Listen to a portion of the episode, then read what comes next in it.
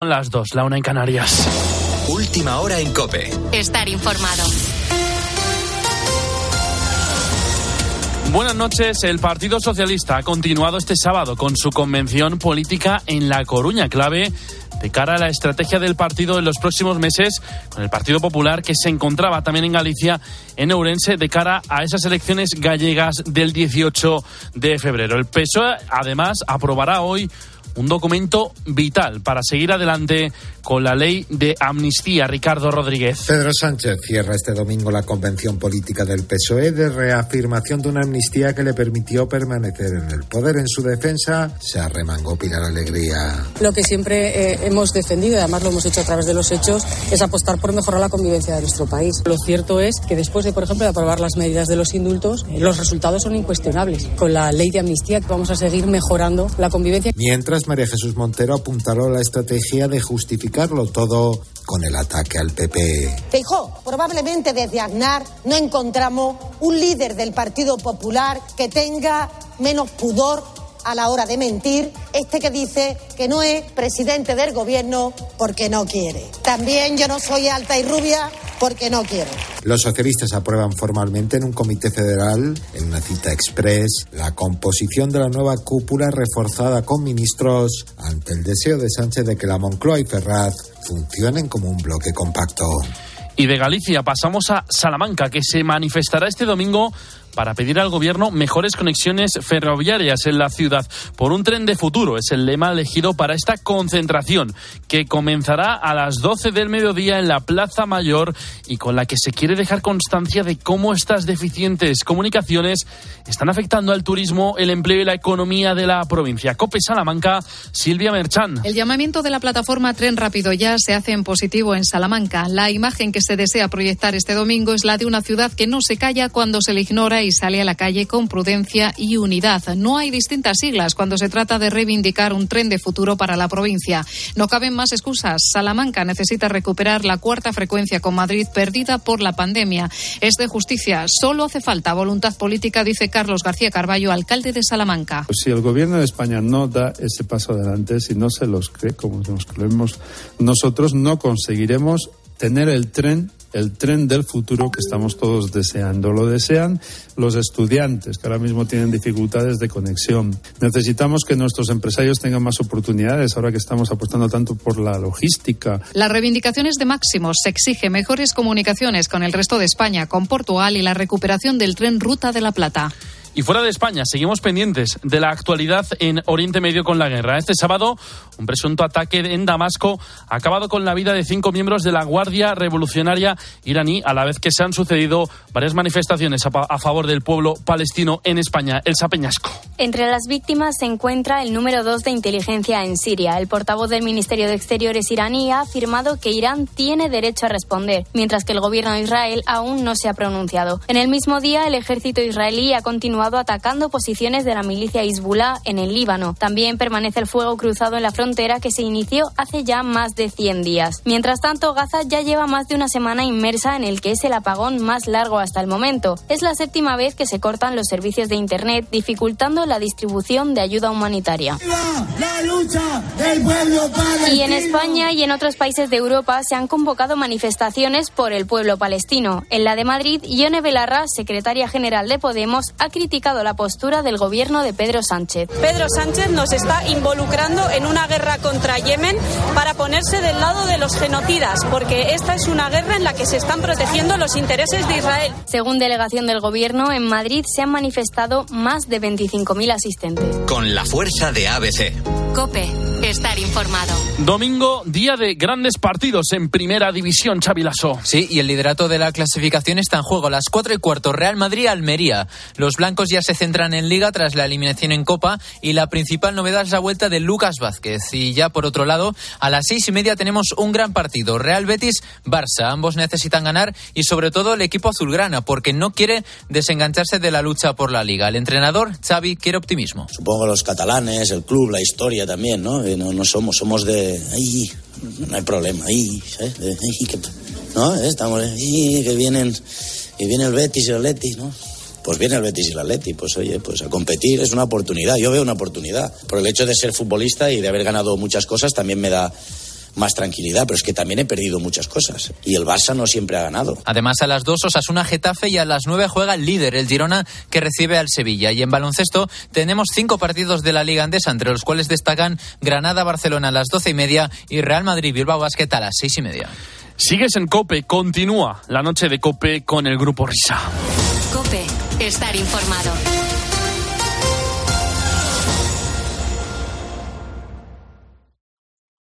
Escuchas la noche. Con el grupo Risa. Cope, estar informado. Esto es la noche con el grupo Risa. Acuérdense que les van a preguntar.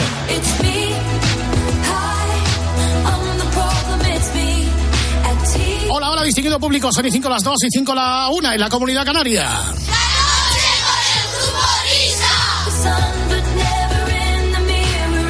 Estamos dando los primeros pasos por este vigésimo primer día del mes de enero. ¿Y ha hecho Whopper Taylor Swift? ¿Se ha metido con Miguel Lago también o qué? No, lo que pasa es que como estamos eh, abrochando el año 2023, pues me gusta traeros eh, un poquito de repaso de las cosas más destacadas en el mundo de la música y en este caso me gustaría hablaros de las canciones que han sido más streameadas en el año 2023. A ver, a ver. Y esta de Taylor Swift ocupa la décima posición. Insisto, son las canciones que más se han streameado el año pasado en la plataforma Spotify a nivel global. Lo digo porque esto sobre todo también nos sirve para hacernos una referencia de lo que se escucha aquí y de lo que se escucha fuera, porque habrá canciones que no nos suenen absolutamente de nada. A nivel planetario. Hay otras que sí, que por ejemplo en la que ocupa la posición número 9. No me suena de nada, ¿eh? No, ¿verdad? No. Estamos en la novena canción más streameada del año 23 entonces.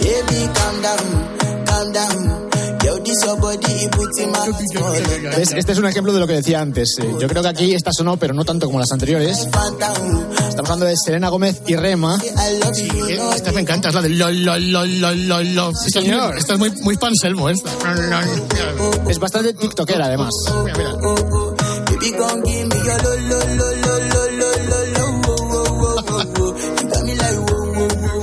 Qué fácil es hacer canciones. tío. Yo, no. lo flipo. De cuatro horas para hacer una yo. Oye, Pues ya sabes, oye, tío. fue un pelotazo, estaba mirando un pelotazo. ¿eh? Además, últimamente Selena Gómez está envuelta en una polémica en la que dicen que no canta absolutamente nada. ¿En serio? Sí, sí, sí. Yo creo que tienen parte de razón, ¿eh? Porque si tú escuchas algún directo de esta chica, le pasa como a, a Enrique Iglesias últimamente. Lo que canta por el micrófono del escenario es bastante lamentable. Le pasa a Leticia Sabater. Claro. que ni en estudio. Vamos con la séptima canción más streameada del año pasado.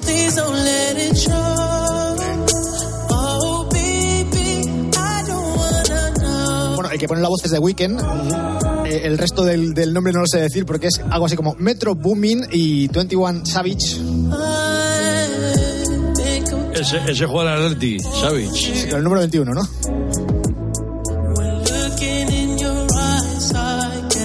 Esto yo casi diría engaño de masas, ¿eh? Es engaño de masa, pero esto es una versión. En realidad no había. Yo creo que era una original, que ahora no recuerdo de quién era.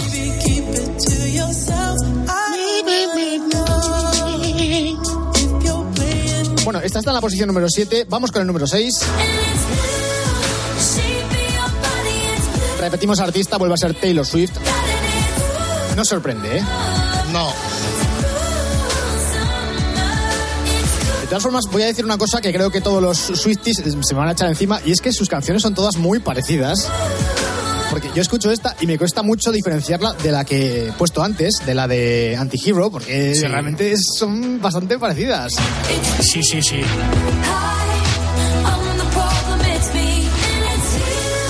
O sea, el uno dice It's me y el otro dice It's you. Is you, sí, sí, parece exactamente. Si no es para mí, para ti.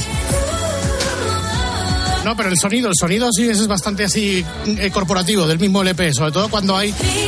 ¿Ves? En las eh, eh, listas americanas que había. Pues ha, ha habido algún momento en que han coincidido tres canciones de esta mujer en el top 10. y Bueno, son tres.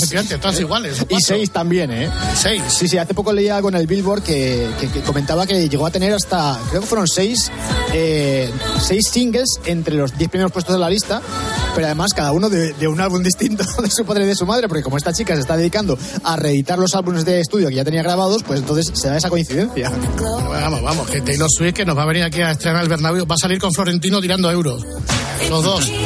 Billetes de 500. sí. ¿Ves? Es muy parecido. Sí, sí, sí. Pues vamos con el puesto número 5, antes de que nos echen. Es esa morra, la que anda bailando sola, me gusta pa' mí. Bella, ella sabe que está buena, ¿Ves? Con esto nos hacemos una idea de lo perdidos que estamos aquí porque esto ni te suena, claro. No, esto no. Bueno, pues una gente que se llama Eslabón Armado y la canción se llama como el grupo, Ella baila sola. ¿Y dónde son estos? No tengo ni idea, es que yo tampoco los conocía. Espérate que lo voy a buscar. ¿Cómo has dicho? Eslabón armado, ¿no? Eslabón Armado. Eslabón armado. Y mientras lo buscas, escuchamos el número 4. Mexicano-estadounidenses. Bueno, pues estos creo que son coreanos. Jungkook.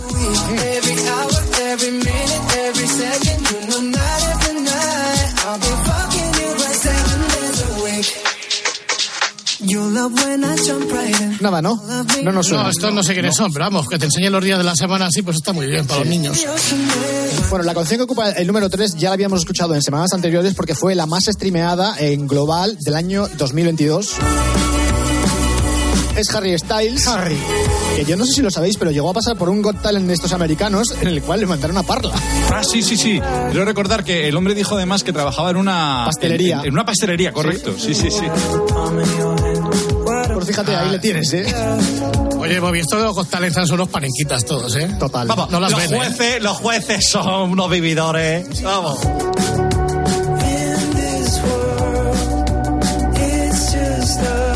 Con el puesto número 2. Una chica que se llama Sa. Sa. Sí. Ay, pues esto sí que la he escuchado yo. Y el tema se llama Kill Bill. Correcto, sí, sí la he escuchado. Se la ha escuchado, pero no tanto como a Shakira. No, no, no.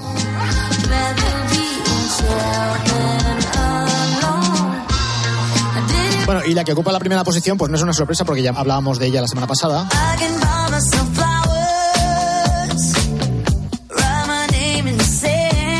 Todas formas, es un top 10 eh, bastante extraño porque, bueno, para empezar, Taylor Swift tiene dos puestos, dos posiciones, pero no tiene ninguna Drake, lo cual me alegra bastante.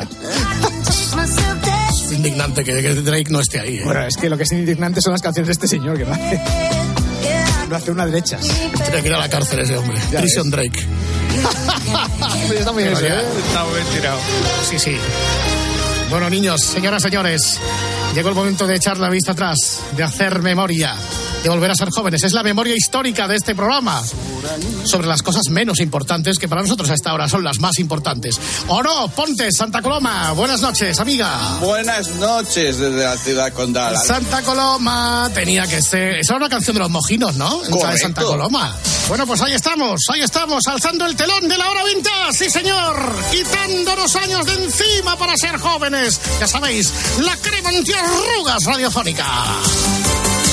La semana pasada eh, la dejamos eh, contando series de televisión que habían eh, devenido en películas o al Sí, revés, o películas, degenerado Al en revés, película. películas en series. películas que habían degenerado en series con mayor o menor fortuna. Nos habíamos dejado unas cuantas por pendientes de repasar y le dije a Pontes que a ver si encontraba algunas más que pudiésemos también contar. Y al revés, eh, encontramos eh, películas que habían devengado en series, series que habían de... Bueno, vamos con un batiburrillo de todo eso. Lo primero que vamos a tratar son aquellas películas que acabaron siendo series con mayor o menor fortuna y con una cosa que a mí mm, particularmente me cabreaba bastante, que es que cuando veías la película, a lo mejor luego veías la serie y los protagonistas no eran los mismos. Lo cual fastidiaba bastante y es, por ejemplo, lo que le pasaba a esta que estamos escuchando La fuga de Logan.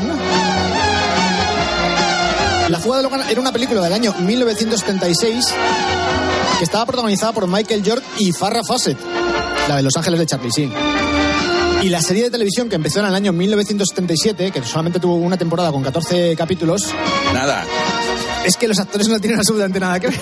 ¿No? nada. Nada. A ver, vamos a partir de, de la base de que el argumento sí que es el mismo, o sea, no se inventaron una cosa distinta para la serie. Eh, era bastante particular porque se supone que la humanidad en el futuro vivía en una especie de cúpula de la cual no se podía salir porque el exterior estaba contaminado, supongo que a causa de alguna guerra, de alguna catástrofe de tipo ecológico. Se Y- suponía. Y entonces eh, a la gente, llegada a cierta edad, pues se la cepillaban. O sea, cuando cumplías cu- 40 años, me parece que era, 30 años. 30, pero, pero me lo pones todavía, pues, pues tenías que, que- que- que fallecer, o sea, es que te, te hacían fallecer. Entonces Logan decidió comprobar si efectivamente en el exterior eh, no se podía vivir y aquello de, de cargarse a la gente era una milongaza y por eso se escapa de la cúpula esta. Y en eso consiste la película y la serie. Si no me equivoco, Pontes. No te equivocas. Está muy bien el... Ese sonido de la. Claro, es la sirena de la policía. Persiguiendo a Logan, claro. Claro, pium, pium, aquí lo meten ahí a- en, en negras. Pium, pium, pium. El compás de En negras. 4x4, exacto. Ay, el músico. Qué cerebros, ¿eh? Qué cerebros, ¿eh? Qué compositores. Bueno, vamos con otra cosa también de ciencia ficción. Esto que estamos escuchando es la sintonía preciosa, por otra parte, de la serie Starman, que empezó siendo una película. La película es del año 1984. Aquí de nuevo alimentan nuestras frustraciones porque el protagonista de la película era Jeff Bridges. Jeff Bridges, al que hemos visto rejuvenecer convenientemente en la película de Tron Legacy y también en la primera película de Iron Man. ¿Quién eres? Haciendo de malo. Tu madre era amiga mía. Pero en la serie de televisión no era el mismo actor, no era Jeff Bridges, era Robert Hayes. Pero es que no debía, porque el extraterrestre invadía el cuerpo de, de un muerto. Quiero ayudarte. Invadió dos cuerpos, el primero el de Jeff Bridges y luego el de Robert Hayes.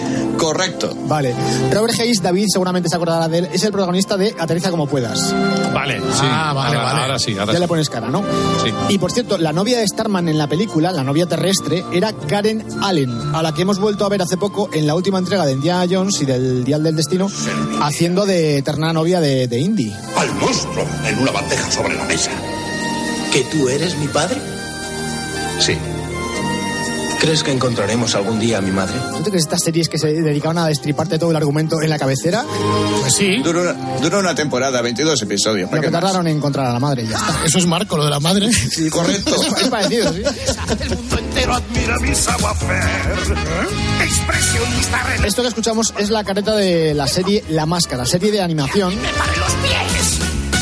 Que está basada en la película homónima protagonizada por Jim Carrey. La película es del año 94 y la serie es del año 95 al 97, dos temporadas. Correcto. Serio. Eh, pregunta para Pontes. Yo imagino que en la película, hace mucho que no la, que no la veo y no, no me acuerdo, me imagino que en la película la voz de Jim Carrey era Luis Posada, como suele ser habitual. Sí, sí, sí, sí, correcto. Y en la serie de animación era también Luis Posada.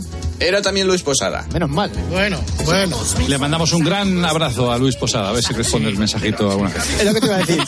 Ya que contesta al mail o todavía. va, no. va, medio. Envíaselo de nuevo. Un momento que el guionista es muy bueno, ¿eh? Le mandamos un abrazo a Luis a ver si nos da posada. No. Oh, oh, oh, Qué bueno. oh, oh, oh, oh. Esto que escuchamos no es el equipo A. Aunque obviamente tiene aire marcial. Estamos hablando de la serie La Recluta Benjamín, que está basada en una película homónima. La película es del año 1980 y la serie es del 81 al 83. La película estaba protagonizada por Goldie Hawn, y trata sobre las desventuras de, de una chiquilla que pierde a su marido en la noche de bodas, se le muere el marido, sí. Vaya Eh, hombre. Ella era un poco pijilla y tal, y de repente se le ocurre que sería una muy buena idea enrolarse en el ejército, pues no sé, como para pasar la depresión o algo así. Pero claro, se encuentra que el ejército tiene una disciplina y un- una forma de vida que no concuerda para nada con lo que ella había estado padeciendo en su vida anterior. Entonces, eh, realmente la, la película y la serie son solamente, pues eso, las gracias de la recluta intentando lle- llevar el, el entrenamiento de, de la manera que mejor pueda. Sí, digamos, que en, en realidad no había desarrollado una vocación castrense. eh, No, no, no, en absoluto, en absoluto. Nada que ver con Leonor. Nada, nada, no, no, Nada no. que ver con- Por favor, vas a comparar. Señores y señores, bueno, ¿cómo se llama la película? Igual, la recluta Benjamín, pero creo La que recluta Benjamín. en algunos países se llamaba la pícara Benjamín. Pica. Oh. Sí, Ah, de por acuerdo, cierto. sí, señor. Con música de Bill Conti. sí. Goldie Sí, sí. Hawn, por cierto, que es la mujer de Carl Russell, eh, llevan casados desde el año 83. Yo creo que es uno de los matrimonios más longevos de Hollywood. ¿eh? Una cosa bastante loca. Enhorabuena, sí, señor. Un Muy ejemplo. bien. Muy bien, muy bien. Muy bien, muy bien. Hay quien cree que bajo la luz de este mismo sol o de cualquier otro más allá de los confines de nuestra galaxia, Este es el de los fragues. existieron humanos Este es Carlos Revilla, ¿no? que pudieron ser los antepasados de los egipcios, o de los toltecas, o de los mayas, que pudieron ser los arquitectos de las grandes pirámides, o de la perdida civilización de Lemuria, o de la Atlántida. Y hay quien cree que aún hoy pueden existir hermanos del hombre que siguen luchando por su supervivencia allá lejos, Más Muy allá de nuestras fronteras. entre las estrellas. Voy a poner la sintonía en estéreo, que queda mejor. Ay, guau, qué diferencia. Esto que escuchábamos en la voz de quién era, Fernando? De Carlos Revilla. De Carlos Revilla. eh, es la intro de la serie de televisión eh, Star Galáctica, que aquí se tradujo como Galáctica Estrella de Combate. Esto está todo muy bien hecho y vamos a, explicarlo un poco. Eh, resulta que primero sacaron la película, originalmente la película es del año 1978, y luego sacaron la serie de televisión. La serie de televisión tenía prácticamente los mismos actores que la película, con lo cual está muy bien. Sí, sí. O sea, algo así como que la película eh, era la precuela de la serie o la serie era la continuación de la película. Sí. Entre los actores más destacados, pues eh, eh, que estábamos escuchando antes, que era Lorne Green, el patriarca de Bonanza, que ha dejado los caballos y las tierras por las naves espaciales, y los protagonistas principales masculinos, que eran Starbucks y Apolo. ¿Os acordaréis de estos dos nombres míticos de los años 80? Bueno, pues no me acuerdo cómo se llamaba el actor que, hacía de Apolo, como el helado, pero sí que me acuerdo de Starbucks, como el café, que era Dear Benedict, es decir, era Fénix en el equipo A. Además, hay un guiño muy curioso en, en uno de los capítulos del equipo A, a a esta serie cuando sale Fénix, que está en una especie de convención o de, o de Comic Con. Y se le aparece un robot y se queda mirando al robot como diciendo, a mí este bicho me suena de algo y no sé de qué es. Que de hecho aprovecharon para el opening del equipo A. Sí, sí, efectivamente, ese plano sale en el opening del equipo A. El creador de toda esta franquicia, que es el famosísimo Glenn Alarson, que es el responsable de muchas ficciones para televisión, eh, esta, eh, la del equipo A, no, por cierto, lo estuve buscando, pero sí la del coche fantástico, eh, Magnum también era suya. Bueno, decía, este señor tenía una capacidad estupenda para el tema del reciclaje. ¿Y por qué lo digo? Porque la serie de la que vamos a hablar a continuación, que es la de Buck Rogers, tomaba muchas cosas de, de Galáctica, pero muchas cosas a nivel de vestuario, de planos. O sea, Oye, pero escucha, Galáctica, Pontes, ¿en qué año se emitió la serie aquí en España, en televisión española?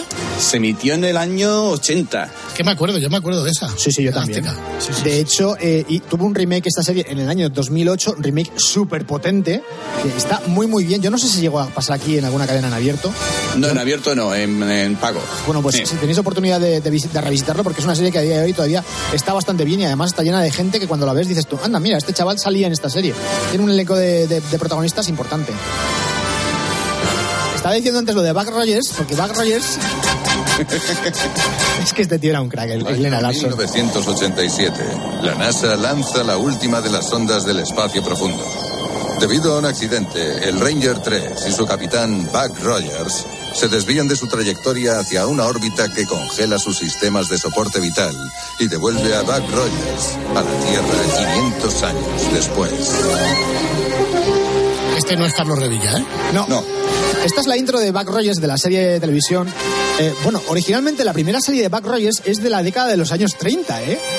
Tenía 12 capítulos, se estrenó en el año 1939 y el argumento era muy parecido a este. O sea, el teniente Rogers tiene un accidente en el Polo Norte y entonces deciden dejarlo en an- animación suspendida y cuando despierta la Tierra ya no es la que él conocía, ahora está gobernada por un tirano. Bueno, pues esto es igual pero trasladado pues a, los años modernos. Entonces en este caso Buck Rogers era piloto, despega en un transbordador espacial al cual le fallan los sistemas de soporte vital y se queda como una especie de hi- hibernación suspendida. Y cuando consiguen recuperarle pues está en una Tierra que él no conoce, una Tierra de- del futuro. Eh, Este argumento es exactamente lo mismo que lo que conocíamos en los cómics del Capitán América. O sea, el Capitán América, y lo hemos visto en las películas de Marvel, eh, se queda congelado en el Polo Norte y cuando lo rescatan en, en su nave, pues está en la Tierra actual. Y no solamente eso, sino que, como decía antes, hay muchos elementos de esta serie que están directamente fusilados de Galáctica. Pero no porque los haya copiado, sino porque ha utilizado exactamente los mismos, porque estas series más o menos fueron simultáneas en emisión. Estamos hablando de una época en la cual Star Wars tenía una preponderancia tremenda, eh, eh, tanto en, cine como, como en televisión. Se intentaban hacer muchas réplicas de- del fenómeno este de la ciencia ficción basada en naves espaciales. Y entonces, pues, había que aprovecharse y no solamente eso, sino que había que, que rentabilizar el muñeco. Esto teníamos que hacerlo aquí con muñecos. Teníamos que hibernar a Fernando el Católico y que apareciera en Ginebra con Puigdemont. Ahora. ¿Te imaginas? Flipando, Fernando el Católico, en- flipando en colores. ¿Qué es esto? No, es que eso, eso daría para una pieza. Bueno, bueno, bueno, ¿eh? los exactos. Después de la reconquista y tal, Buah, Fernando el Católico o, o Isabel, me da igual, cualquiera de estos dos, pum, hiberna y aparecen ahora, tío. Ahí con Puigdemont y Bueno, con pues, Sánchez. a este Bug Rogers, al que lo perdieron en una nave espacial, lo despiertan en el año 2491. Claro, tú imagínate la interpretación que se hacía en los años 80, a finales de los 70, de cómo iba a ser el futuro. O sea, es que te partes de risa, claro. Claro, larga la anestesia. Y devuelve a Buck Rogers a la Tierra 500 años después. 500 años después, claro. Yo no sé si esta serie se puede ver en algún sitio. Eh, Sí, en Sky Showtime. Sí. Bueno, por lo menos tuvieron la decencia, la decencia de que el protagonista de la película del año 79 y de la serie, eh, durante dos temporadas, fuera el mismo actor, por lo menos. Había gente decente todavía. ¿eh? Sí, sí, sí, sí. Es que de hecho Galáctica y Buck Rogers se pensaron directamente para la televisión. Galáctica se estrenó en televisión en Estados Unidos y la película en el resto del mundo se estrenó en cines. Y con Buck Rogers hicieron lo contrario. En Estados Unidos se estrenó en cines y en el resto del mundo en televisión. Y si no estrenaban la película en cines, lo que hacían es que te la partían por la mitad y te lo vendían como capítulo 1 y capítulo 2, que eso también lo pasó en Correcto. alguna, en alguna ocasión. Un, dos, tres, cuatro, somos cuatro. Cuatro tipos, somos cuatro. Yo aquí no tengo nada apuntado, o sea que se lo dejo a Pontes. Bueno, eh, el, pro- el proyecto era una película y con, con una proyección para serie que, a terminó ver, comprando a televisión Pontes, Vamos a española. ver, Pontes, que parecemos nuevos. A ver, ¿De qué estamos hablando? Vamos, vamos a los ver. cuatro músicos de Bremen. ¿Pero estás hablando de película o de avance de película? De película, de película que después se convirtió en los tres primeros episodios de la serie. Vale, pero vamos a ver. eh, nosotros la conocemos por la serie de dibujos animados. Era, eh, un- era un- eh, la contemplaban como, eh, digo, idea primigenia, como una película de dibujos animados o, o de hombres normales. No, película de dibujos animados. es que no me imagino yo al burro ahí tocando El burro tocando. No, oye, Bueno, ahora se oye, ven unas cosas que, vamos, tenemos uno en el pueblo que la borda. hay mucho burro que toca un instrumento. ¿eh? Sí, hay mucho perro flauta también, no tiene que ver. La serie es del año 89, la película también, ¿no? Imagino. De unos meses antes. Eh, eh, ¿Alguien que no vio la película podía entender la serie? Claro, si ya te he dicho que la película la cogieron, la Que responda coño, guapo, déjame que responda él.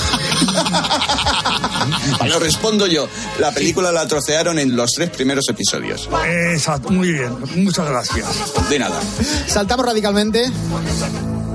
Esto suena mucho más moderno, ¿eh? Pero es curioso porque estamos hablando de una serie muy moderna que está basada en una película bastante antigua. 50 años. Esta es la sintonía de Westworld, la serie de HBO, ¿era? Westworld. Sí. Una serie bastante... A mí me producía un cierto nerviosismo. Sí. Os tengo que explicar un poquito de qué va la, la serie, porque además cuesta bastante luego hacerse la idea de que hubo una película 50 años antes. La serie habla de un parque temático que se llama Westworld, lleno de androides, y en ese parque temático tú pagas para poder hacer lo que te dé la gana allí. Es decir, puedes matar a la gente, puedes secuestrarla, puedes hacer cosas feas con las mujeres. Y todo esto con total impunidad, porque claro, son androides. Lo que pasa es que al final lo que acaba eh, saliendo a la luz es si realmente esos androides eh, son androides o tienen algo más que, que tornillos dentro de la cabeza. O sea, empiezan a, a cuestionarse si realmente son humanos o no. Pues bajo esta premisa se hizo también una película en el año 73. Ah, tiza. Claro, es que es una cosa que parece súper moderna, ¿no? El rollo de voy a un parque temático y allí pues las, las mujeres del salón pues son para disfrutar de ellas como si estuvieses en el oeste. Y, y de repente plantearte que esto se hizo en los años 70 pues es todavía bastante más vértigo. La película original estaba protagonizada por Jules Briner y además originalmente eran tres parques, que eso es lo que me, hizo mucha gracia de, de la película. Westworld solamente era uno de ellos, porque había otro que se llamaba eh, Roman World, que estaba basado en el Imperio Romano, y otro que se llamaba Medieval World, que estaba basado, ya os imagináis en qué. Yo no sé por qué, cuando has dicho Westworld, me he acordado de Enrique Cerezo cuando presentaba la compañía de móviles Westworld. Huawei. O como se diga. Huawei, Huawei. Ah, lo, lo- lo siguiente será presentar al marido de Elsa Pataki, Chris Hemsworth. A ver, la serie es muy recomendable, o por lo menos a mí me pareció que estaba muy bien, era muy potente, eh, bastante perturbadora. Esa era la palabra que no me salía antes, perturbadora. Además tiene un elenco de actores bastante chulo también, está Ed Harris por ahí, pelando la cabeza de la gente, o sea... Es eso, lo que digo, un poco perturbadora. Y sobre todo la idea esa de que los androides, pues, ¿sueñan los androides con ovejas sintéticas o algo así? Buenas noches. O sea, pero para ponérsela cuando acabe el programa, ¿no? Amigos Sí. oyentes. Definitivamente. ¿Sigue estando esto en HBO o ya no se puede No, ver? no, no, la quitaron, la, quitaron. Sí, no, no, no, de un día para otro. Eh, la venden al mejor postor. ¿Cuántas temporadas tenía la serie original? Cuatro temporadas. Cuatro, yo me quedé en la segunda. Que de hecho creo que la segunda ya no acabé de verla. Se me debía acabar la suscripción y no la renové. Bienvenido al club. Exactamente. De Vamos a decir la verdad, por final de suscripción. Bueno, esto que estamos escuchando es Cristal Oscuro. Te dejo pontes porque no tengo ni idea de lo que quieres contar aquí. Sí, no, seguimos con películas que se convirtieron en serie. Y vamos al mundo de Disney, que va recuperando últimamente eh, los derechos que tiene, los va recuperando en formato serie para Disney Plus. La primera es Cristal Oscuro, una película que fue el capricho de Jim Henson, el creador de los teleñecos, con una producción que duró cinco años, se gastaron un dineral que al final al menos pudieron amortizar. Y se quedó solamente en una película. ¿Y la serie? La serie es de 2019, se puede ver en Disney Plus. Es una única temporada, hace de continuación de la película y como está sucediendo con muchas series de esta plataforma, mm, acabó siendo un fracaso. Me cago en la. Me Pero bueno, ¿cómo puede ser? Empieza diciendo, Disney está recuperando y Sí, sí. un fracaso. Sí. Dices la peli cinco años costaba en producirla, ¿no? Que cinco años lo gastamos. Miner, lo mismo que tardamos nosotros últimamente en hacer una canción. Más o menos. Más o menos. Vamos con lo siguiente que tiene aquí anotado Pontes. Miner, ¿qué es esto? Pues esto, esto es Buzz Lightyear, ¿no? No. ¿Todo Toy Story o qué es esto? No, no, no, no. Willow. Esta es una película de 1988 eh, dirigida por Ron Howard y producida por George Lucas que salía en todas las promos de Telecinco cuando empezó sus emisiones. Sí. Es que ¿Ah, salía, sí, sí, el, el plano del protagonista de, de Warwick Davis andando hacia, hacia la chica eh, salía en todas las promos de Telecinco. O cayendo por el tobogán. Sí, oh, sí, sí, sí, es que es verdad. Hablamos de los inicios de emisión de Telecinco. Bueno, es que se ve que esa película la compraron y fue de las primeras, así que, que llegaron a poner. La película ya he dicho que era del año 1988, pero la serie de qué año es, porque no tengo ni idea. De 2022. ¿Dónde la echan? en Disney, claro. En Disney Plus. Una única temporada, ya no van a hacer más. Lo bueno que tiene esta serie es que repiten los protagonistas. Algunos. Bueno, los principales por lo menos.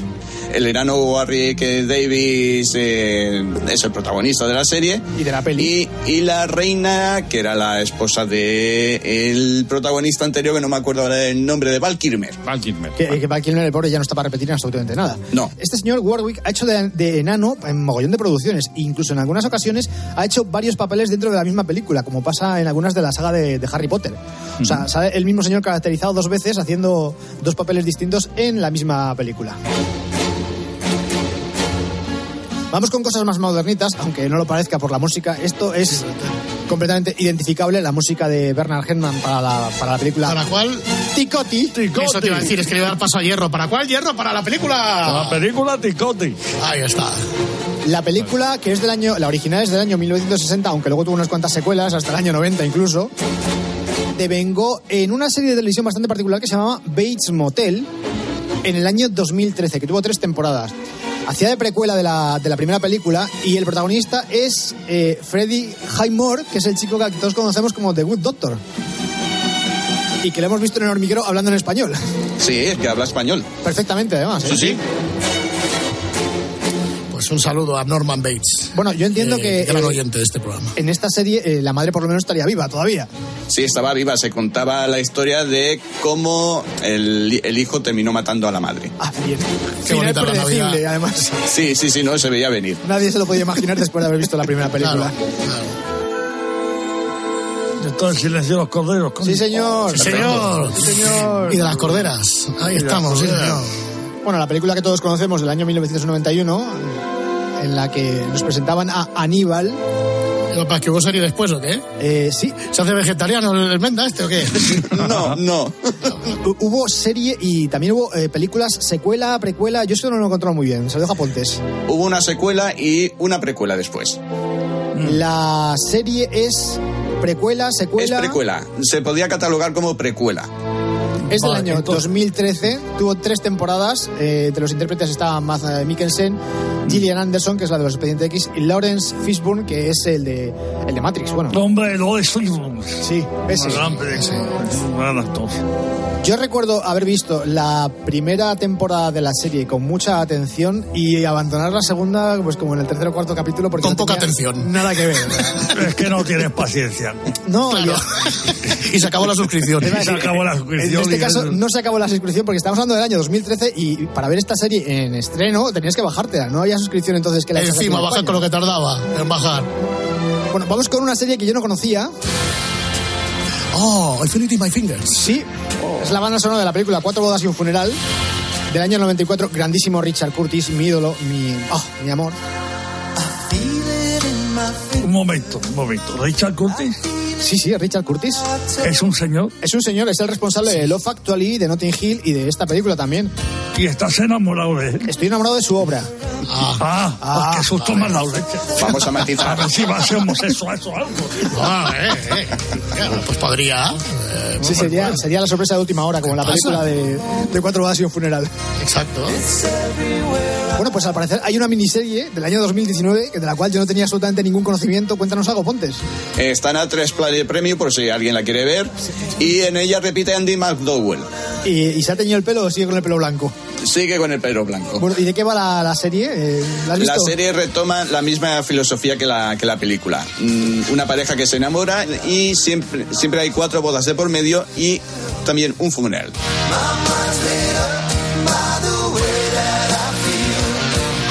Bueno, en esta película Richard Curtis no, no fue que la dirigió, hizo el guion. Pero, por ejemplo, eh, si no me equivoco, eh, la de About Time, que es una de las últimas que he visto de este señor que me gusta mucho, es así que no solamente el era suyo, sino también la dirección. Vamos con la siguiente serie barra película. Yo de esta no controlo absolutamente nada, así que cuéntalo tú, por favor, Pontes. Es Fargo, del año 1996. La película. La película. La película. Película protagonizada por Frances McDormand, protagonista de tres carteles a las afueras, Art de Mississippi y de las últimas que ha hecho en No Man's Land. También está William H. Macy's, que lo conocemos por Shameless, la versión americana, y por Parque Jurásico 3. Sí, sí, la de Shameless es que da, da pelagrilla verla, ¿eh? Eh, sí, sí, yo la dejé también de ver. es que, sobre todo el papel de este señor, madre mía de mi Sí, vida. Es sobre todo, exacto. desecho de la sociedad donde los haya. Bueno, pues esta, esta película derivó en una serie que yo no conocía eh, bastantes años más tarde, en el año 2014, y que lleva cinco temporadas, ¿no? Y más que se pueden producir. Eh, vamos a ver, ¿esta película no era la del tío que mataba a su mujer? Sí, sí, sí. Es La muy, muy para verla a estas horas. Por eso. La del tío que quería que Sí. secuestraran a su mujer. Sí, lo es que luego se nos pone un poco de las manos la Sí, cosa. sí. Es que el resumen de la película de la serie es eh, cómo cometer un delito con el máximo de asesinatos involuntarios posibles. Sí.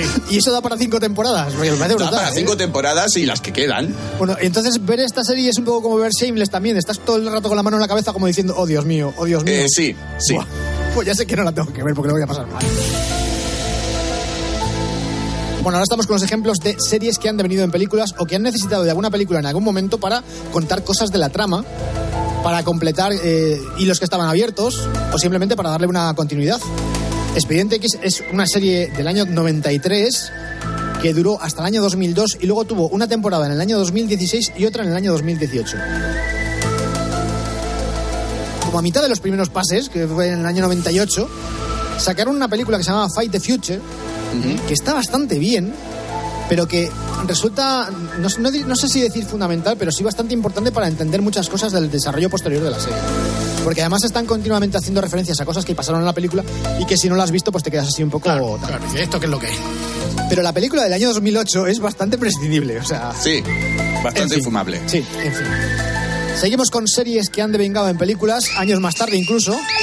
Fíjate, esto era como lo de Back Rogers. Uy, uy, uy. Hombre, los hombres de Harrison. Los hombres de Harrison. Una traducción muy libre de SWAT. ¿Cómo se llamaba? Comienza Radio Carlitos, Carlitos. otra vez. Deluxe. Aquí en España le llamamos los hombres de Harrison porque se supone que el líder de la banda era el señor Harrison. Pero eran una especie de geos eh, americanos, lo que aquí serían los geos. La serie es del año 1975, tuvo dos temporadas y sin embargo hicieron aquí una película en el año 2003 que está protagonizada por Colin Farrell, con Samuel L. Jackson y con Jeremy Renner. La película intenta recuperar el espíritu de la serie original, pero no le sale bien. ¿eh?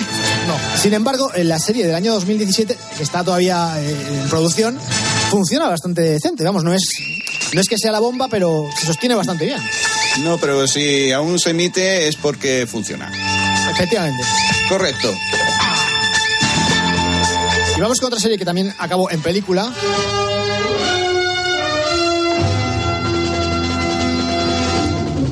Esta serie fue tan mítica que dejó frases en el imaginario colectivo, como por ejemplo, hacer más kilómetros que las maletas del fugitivo. Estamos hablando de- del año 1963, que es cuando el pobre doctor Kimball, Hombre, Richard, David Kimball, está huyendo del policía Philip Gerard porque resulta que han asesinado a su mujer. ¡No, ya cobarde! Y le echan a él la culpa, cuando en realidad el que la había asesinado era un señor manco. Sí, exactamente. Toda la serie se pasan buscando al manco. Bueno, a ver, el Philip Gerard este está buscando a, a Kimball y Kimball está huyendo de del policía mientras al mismo tiempo está intentando localizar al manco. Bueno, pues todo esto lo resumieron en una película fantástica con Tommy Lee Jones y con Harrison Ford, haciendo de Kimball y además tiene unos efectos especiales para la época. El choque de trenes está muy bien hecho para ser el año 1993. Es bastante potente. Yo la serie ni idea, la peli sí. Y la serie también. Sí, sí, sí, lo que me suena, pero que no me suena de haber visto la serie, la música y estas cosas sí, pero la peli sí, la peli. La peli es, está muy bien. Y de hecho, hay una segunda parte que. Eh, a ver, lo único que tiene que ver con la primera es que eh, Tommy Lee Jones sigue haciendo de Samuel Gerard del FBI, pero se llama, la película se llama US US Marshal. Marshal. ¿sí? Pero Sí. claro, ya no sale Kimball, porque Kimball ya ha quedado exonerado de, del asesinato de su mujer. Entonces, en este caso, eh, al que persiguen es Wesley Snipes. Que no recuerdo si en esta película Wesley Snipes realmente eh, lo hizo o no lo hizo, o está en las mismas circunstancias que Kimball. Eh, le habían acosado falsamente y estaba intentando demostrar su inocencia. Yo no, no, no me acuerdo. ¿Tú te acuerdas, Pontes? No, no me acuerdo. Sí que puedo decir que mientras la primera película eh, se descarrila un tren, en la segunda eh, se estrella un avión. Ah, bien, vamos, vamos Perfecto. subiendo el nivel. Sí. Está muy bien. Oye, me voy a saltar la siguiente porque no encuentro la sintonía aquí ahora mismo. Muy bien, atención, esa es la radio pura en directo. O sea, ¿para qué vamos a decir que exacto? Lo saltamos porque no entró, no está la sintonía, pues ya está. Ah, el equipo, vamos allá. No hace falta hablar de esta serie del año 83, pero sí que podemos contar que hay una película. Perdona, pero esta serie la ha repuesto Gol, ¿no? La ponen todos los días, eh, antes del ama. Sí. La ponían, la ponían. Y ¿Ya la han también, quitado? y también Anda. está en Sky Showtime, ¿no? Si no me equivoco, por lo menos la primera temporada. La primera temporada. ¿Y por qué solamente está la primera temporada, Pontes? Ni idea, ni idea. El coche fantástico también está en la primera temporada. Nada No, están todos esperando de- a ver si terminan de poner toda la serie. Oye, también hubo una versión española de- del equipo A como película, ¿eh? ¿Ah, sí? Sí, sí, eh, protagonizada por Antonio Zores, se llama El equipo A. Del año 89, sí, sí. ¿En serio? Juanito Navarro, Máximo Valverde, Alfreda Lorente. Pero bueno, pero bueno, pero bueno, esta es joya. ¿En serio? O sea, Sí, sí, sí, buscadlo, buscadlo. El equipo A. Bueno, pues el equipo AAG también tuvo su película en el año 2010, pero si te digo la verdad, tenía que ser bastante floja porque no recuerdo prácticamente nada. A ver, en el papel de Aníbal Smith estaba eh, Liam Neeson con el pelo completamente blanco, lo cual era bastante extraño verle así. Y en el papel de, de Phoenix estaba Bradley Cooper. Esos dos estaban bastante bien caracterizados. Eh, he de decir que el resto de los protagonistas no tenían eh, especial carisma. Bueno, me parece que la chica que hacía de, de Melinda Culea, de la periodista, era. ¿Cómo se llama esta actriz? Jessica Biel. Puede Jessica Biel. ser eh, Jessica, exacto, Melina, ¿no? En la peli. Era Eh, así. podría Jessica ser Biel. Jessica Biel, ¿eh? Jessica Biel, sí, efectivamente. Bueno, pues. Eh, ¿llegaste a ver la película del equipo A? Yo vi la película del equipo A. Bueno, sí. ¿qué nos puedes contar de ella? flojita, como tú has dicho. Y para rememorar los antiguos tiempos, eh, recuperaron a Dick Benedict y a Dwight Schultz en la parte final de la película, tras los títulos de crédito. Vale, o sea que sale Phoenix y sale eh, Murdoch, ¿no? Eh, Correcto. Bueno, y la sintonía que encontraba antes era esta. Ah, señora. Un breve inciso, el equipo ARG está en Frixole. Hombre, ¿cómo no? ¿Dónde si no? ¿Dónde si no? Buenas tardes. Ya hemos hablado muchas veces de Los Ángeles de Charlie, esta fantástica serie de cinco temporadas del año 76. Eh, la única chica que aguantó to- toda la serie fue Jacqueline Smith y yo no sé si Bosley también eh, aguantó toda la serie, imagino que sí. No me suena que Eh, hubiese un segundo Bosley. No, no, no, no, los jefes eh, fue- fueron los mismos toda la serie. Bueno, pues esto eh, devengó en tres películas. Una en el año 2000 con Drew Barrymore, Lucy Liu y Cameron Díaz, que repitieron en el año 2003. Estas dos películas están dirigidas por un señor que tiene nombre de rapero, que se llama algo así como NCG o algo así, o NCG.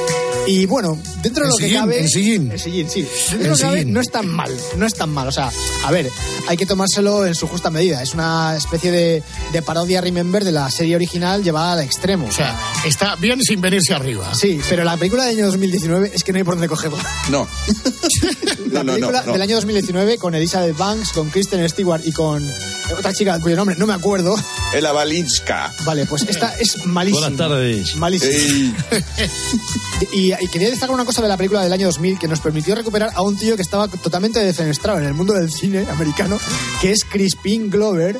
Eh, David, eh, por si no te suena el nombre... Crispin Klander. Por si no te suena el nombre, Crispin Glover es el padre de Martin McFly en la Regreso uno, al Futuro 1. Ah, Sí, vale, sí. vale. ¿Se llama así? Crispin, Sí, ¿no? se llama Crispin, sí, pero es que además este actor estaba defenestrado porque al parecer en las negociaciones para hacer Regreso al Futuro, la segunda parte, pues pidió más dinero o Se pasó 40 se pueblos. pasó 40 pueblos y entonces le dijeron, mira chaval, salta Joder, cigarrito. pero- Venga. Con lo tontito que me hacía Crispin en, en Marty con Marty McFly. Sí, sí, pues no- nada que ver, ¿eh? Se subió a la parra de una manera tan extrema que para hacer la, la segunda y la, la tercera parte, bueno, la tercera ya no sé si, si llegaba a salir en algún plano, pero de hecho en la segunda utilizaron a un tío que se parecía a él.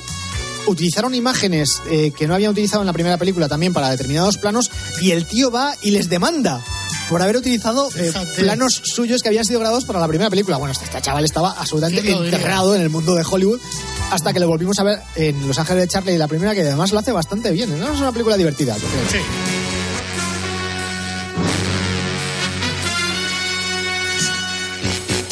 Esta es la sintonía de la serie de televisión eh, de Avengers o Los Vengadores, no sé si aquí le llamamos, lo llegamos a llamar Los Vengadores, que no tiene nada que ver con las películas de, de Marvel. No. Es una serie además eminentemente británica. Y yo, si te digo la verdad, no lo entendía muy bien porque no sabía si eran una especie de organización secreta, si eran parte del gobierno, si eh, eh, iban por su cuenta y eran como la Fundación para la Ley y el Orden del Coche Fantástico, pero se dedicaban como a resolver crímenes. Había un señor ahí con su bombín y tal, que era el, eh, como el líder de la banda, y, ya está. Es que no, no sabría decirte nada más de, esta serie. Aparte de que tuvo luego una, una segunda, un segundo renacimiento años más tarde que se llamaba Los Nuevos Vengadores, que solamente tenía además a este tío, al Martin McNee, como, como protagonista común con la serie anterior. Entonces, mm, cuando sacaron la película en el año eh, 98, que salía Uma Thurman, salía Ralph Fiennes y salía Sean Connery, realmente no sabía muy bien lo que iba a ver. No sabía si era una especie de Kingsman. Pontes, ¿qué nos puedes contar? De la película poca cosa, pues no la he visto, hay tengo que reconocerlo. La serie sí, más o Pensaba menos. que- eh, sí. Dice, Pontes como, como es mi última tabla de salvación, me voy a es mi Ahí último asidero a ver a ver si Claro. Pontes me explica un poco de qué va esto. es que esto, recuperar- esto parece a la sección de serie de Alberto Herrera. Sí, empieza a ser un poco eso, ¿eh? Eres nuestro Arevalillo, ¿eh? un saludo Arevalillo, ¿eh? un fuerte abrazo. Ay, qué barbaridad, exactamente. De todas maneras, sí, como Guapo dice que si no la entendéis bien, no os preocupéis, o sea, no pasa nada, podréis dormir igual, o sea, a que no entendéis la tramitación de la ley de la amnistía, ¿no? ¿Verdad? Y podéis seguir igual. Y no pasa absolutamente nada. No O sea, nada. En fin, pues esto es más o menos lo que podíamos contar hoy, ¿no? Las que nos quedan las podemos dejar para la semana que viene. Vale, de acuerdo. Ya estamos fuera de tiempo. Sí. Ya sé, Pontes, que hoy te he dejado hablar muy poquito. No, bueno. Pero es que traes temas tan interesantes, tío, que es que no puedo evitar meter la cuchara. Hoy, ahí. Oye, Fontes, recomendamos ahora, entonces, ahora, en cuanto acabe el programa, por ejemplo, ponerse a ver Fargo. No, digo, digo, digo Fargo por, por, por, por si estás solo en casa y te entran. Que esta está ahora muy buena para Ahí está, ahí y está. Westworld o Huawei. Si alguien puede ver Westworld, que lo diga. Exactamente. Salvo que te se haya, te se haya acabado la suscripción. Te haya acabado la Eh, suscripción, eso es importante. De Santa Coloma tenía que ser. Pontes, un abrazo. Hasta la semana que viene. Otro abrazo para vosotros. Hasta Adiós, la semana que viene. amigos. Adiós.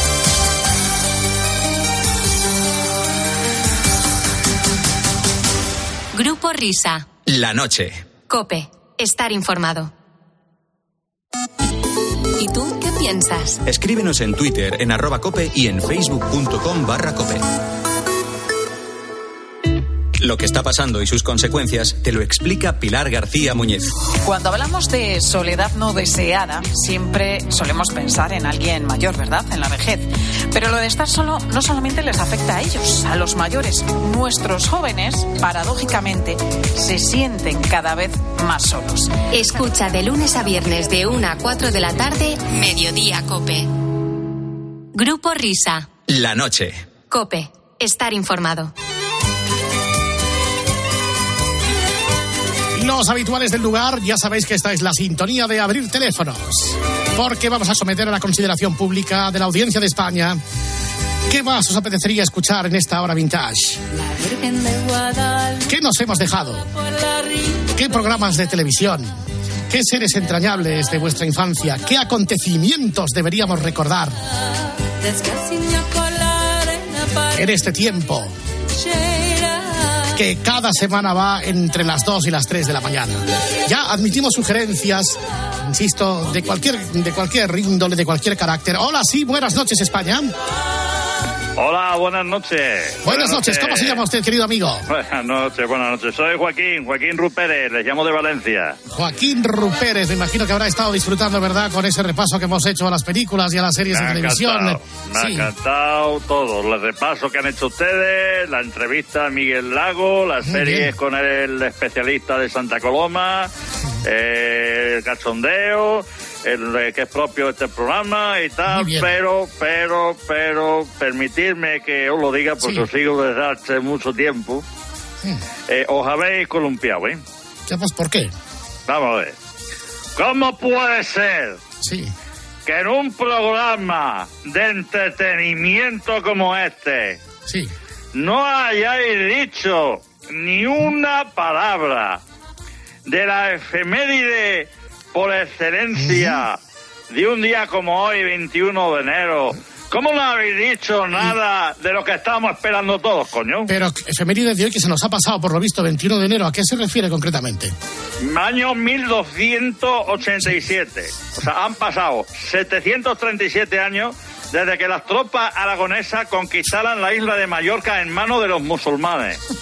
Eh, vamos a ver. O sea, eh, y de esto no decís nada, coño. Cuatro horas para hablar de lo que os dé la gana. pero vamos, o sea, quiere decir que... Y no eh, habláis del hecho de que las tropas aragonesas conquistaran la isla de Menorca en manos de los musulmanes hace 737 años, y coño. usted quiere decir que ese debería haber sido el argumento central de la hora vintage. Bueno, tenías que haber llamado a especialistas, expertos y estas cosas para abrir, dejaros de Miguel Lago y de, de protagonistas. Está muy bien escuchar la entrevista, pero eh, hablar de lo que hay que hablar, Eh, hombre. Y otra cosa también que les Sí. va a pasar, se ha pasado a ustedes, creo que fue el juego el viernes, que fue el cumpleaños de José Luis Perales, que cumplió 70 79 años. Que 79 también años está- cumplió Perales. Pues Eso es, que se nos ha pasado. Hombre, no me extraña porque usted está a lo que está y tenemos que estar a lo que tenemos que estar. Hombre, Muchas gracias, que querido amigo. En fin, no se puede Adiós, hacer todo bien. todo. Vamos a Adiós. ver, hola, sí. Buenas noches, querido amigo. Hola, ¿qué tal? Buenas noches. Hola, ¿cómo se llama usted? Yo me llamo Juan Carlos Felines, llamo desde Gijón. Desde Gijón, Push Asturias, ¿eh? Pues, eh, pues Asturias, un gran fan de, de la COPE, del, del Grupo Risa, de Juanma Castaño, de Paco González, bueno, todo lo que sea asturiano, eh, vamos, nos, nos- nos- encanta y también muy, muy fan, muy fan de, de- de vuestro programa, ¿eh? Eh, y, y usted, por ejemplo, en esta hora vintage, ¿qué hubiera recordado? ¿Alguna serie, alguna película? Oye, me parecen muy bien los contenidos que, que- que hacéis, pero hombre, hoy tenéis que haber hablado de algo que, que está toda España hablando de ello ya desde las 12 de la noche porque se cumple una efeméride. Sí. Es que hace 231 años en París Luis XVI fue guillotinado. Vamos a ver, un momento, un momento. Programa de en un no sé si usted ha entendido el espíritu. En la hora vintage, en lugar de hablar de las películas que han sido series y las series que han sido películas, deberíamos haberla dedicado en su integridad al hecho de que Luis XVI fuera guillotinado. Y llamar a protagonistas de, de Y entonces. llamar a, prota- ¿a quién? a, pues, a- a descendientes, a expertos, Sí. a gente que pueda arrojar un poco de luz y poner el foco, hacer hincapié en lo que sucedió entonces, Pero- hombre. Para Pero vamos a ver, querido amigo, es que la, la hora vintage es un tiempo para recordar, pero desde un punto de vista desenfadado, de entretenido. Pero coño, pero estamos a la- que fue guillotinado, hombre, Luis XVI, que no estamos hablando de, de, de- un limpiabotas. Ya, pero eso, Hombre, no es, pero eso no es alegre. Eso no es alegre, creo yo. Bueno, fue, fue alegre para muchos que celebraron eh, el, el guillotinamiento de, de Luis XVI, 231 años, hombre. ¿Y a usted le parece que, que un guillotinamiento eh, tiene cabida en un programa de humor, de entretenimiento? Evi- evi- ¿Dónde si no? Claro. Vale, bueno, ¿dónde esto, si no? y tenían que haber recordado esto. Y luego también, oiga, no han dicho nada de José Luis Perales, que ha cumplido 79 años. Qué vergüenza. Eso, esto Ay, es una, es una, eso es una vergüenza. No lo tenía Es apuntado. una vergüenza, es una vergüenza. Bueno, Bueno, pues yo- nada, yo- Juan yo ahí lo dejo, ¿eh? Muchas Enhorabuena por el programa. A ver si a lo ver. levantan. A ver, Tenemos una audiencia un poco rara hoy. Invasión de tropas aragonesas, guillotinamiento de Luis XVI. Eh, sí, buenas noches, querido amigo. Hola, ¿qué tal? Muy buenas noches. Muy buenas noches. Buenas Veo que noches. no sé por qué. Ahí está. ¿Cómo se llama usted? Yo me llamo Pedro Morcillo, llamo de Andorra. De Andorra, muy bien. No sé por qué hoy no hay presencia femenina en las llamadas de los oyentes. No sé, Ya. ni nunca. Yo tampoco ni nunca. porque conduce el programa una mujer. Exactamente. Muchas gracias, en, eh, en primer lugar, muchísimas gracias por abrirnos el teléfono a todos los oyentes, que tenemos la oportunidad de expresarnos, no solamente a través de las redes sociales, para pedirle las masas que piden ustedes siempre. Gracias por, por abrirnos el, el teléfono. Eh, está muy bien, a mí me, me ha gustado mucho la entrevista de, de Miguel Lago, esto, la- las canciones estas que se mezclan, que ponen ustedes también, que Los está muy bien. Sí, los Eh. Exactamente. Y respecto a esta hora, ¿qué hubiera recordado usted? ¿Algún programa de televisión? ¿O Los Teletubbies? Eh, eh, no, No, sé. vamos a ver, yo simplemente, yo, vamos, yo hubiese hablado de algo que están diciendo otra radio, porque yo ahora mismo estoy haciendo zapping y en Rock FM, en la SER, en la Radio Nacional, en Radio Euskadi, en Loca FM, en los 40 principales, en RACU y en Radio Exterior de España, están hablando de un tema que ustedes no están tocando. Ah, ¿no? ¿Y qué es? Pues mire usted, hace 166 años, en México, Ignacio Conmonfort, luego de disolver el Congreso y desconocer la Constitución, abandonó la presidencia y salió de la Ciudad de México rumbo al exilio hacia los Estados Unidos. Y aquí, ni. No, no, es que tienen cuatro horas de programa, estamos aquí toda la familia en casa, pegados a la radio, haciendo el esfuerzo de no dormirmos, a ver si, de- si ya hablan, ustedes de lo que pasó en México hace 166 años. Ya, pero Claro, usted cree, ya lejos de, ya, yo le he dicho al, al oyente anterior lo del tono desenfadado, pero a veces los recuerdos, Pues la evocación... tra- recuérdenlo, pero en Sí. un tono desenfadado, hombre, que uno no se va de México todos los días. Pero usted cree que transmite emoción al oyente a la hora de recordar que Comonfort se marchó de México a los Estados Unidos. Eh, ¿Podemos emocionar al oyente? Medio. Mire, hoy hemos tenido una reunión de vecinos el fin de semana. De la comunidad. Hemos estado hablando de, de la comunidad, de, de- de los gatos, Y de poner una placa. Y de, y de poner una placa a la entrada de la urbanización a Ignacio Comonfort. Y claro, y digo, esto, esto no podemos estar todo equivocados cuando en la comunidad de vecinos hablamos de esto en la reunión, extraordinaria, por cierto, y eh, en todas las radios están hablando lo que están hablando y ustedes no. Discúlpenos, eh, querido oyente, lo tendremos en cuenta para otra vez. Y por Eh, cierto, también, no sí. sé si lo sabrán, que eh, esta semana ha sido el cumpleaños Sí. de José Luis Perales, que ha cumplido 79 años y ustedes ni. Bueno, en Ni fin, mo- eh, hasta el mejor escribano tiene un borrón. Eh, ¿Qué le vamos a hacer? Bueno, pues muchas gracias, querido amigo. Tomamos nota Gracias de su sugerencia. Gracias a Muy ustedes, bien. gracias a ustedes. Gracias, Adiós, adiós, adiós, adiós. Bueno, pues ahí está, Ignacio Comonfort, Luis XVI, invasiones de tropas aragonesas. Sí, buenas noches. Felipe Mingo de Albacete. Buenas Hola, noches. Felipe Mingo. ¿Qué le hubiera gustado recordar en esta hora? El cumpleaños del pintor neerlandés Adrien van der Waals. Igual me estoy precipitando porque sé que el grupo Risa es sensible a este tipo de cosas, pero hay- hoy 21 de enero hubiera cumplido 365 años. Yo sé que Fernando Echeverría es muy fan, admirador de su obra, su forma de pintar, los trazos y tal, los grandes cuadros, la penitencia de Magdalena, la expulsión de Agar e Ismael, el Madre juicio de París, y, y- y- ni- y- y como dice el oyente anterior, ni mu. Y por cierto, no sé si lo saben, esta semana ha sido el cumpleaños de José Luis Perales, José Luis Perales. 79 años. Muy A bien, ver muy- si nos ponemos las pilas, coño. Perdón, pues muchas gracias, querido amigo. Recogemos humildemente su sugerencia. Recoja, Gracias. recoja, se la ha caído. Bueno, vamos, vamos a ver si ordenamos todo esto y escuchamos las noticias de las tres. Vaya rapapolvo, hijo.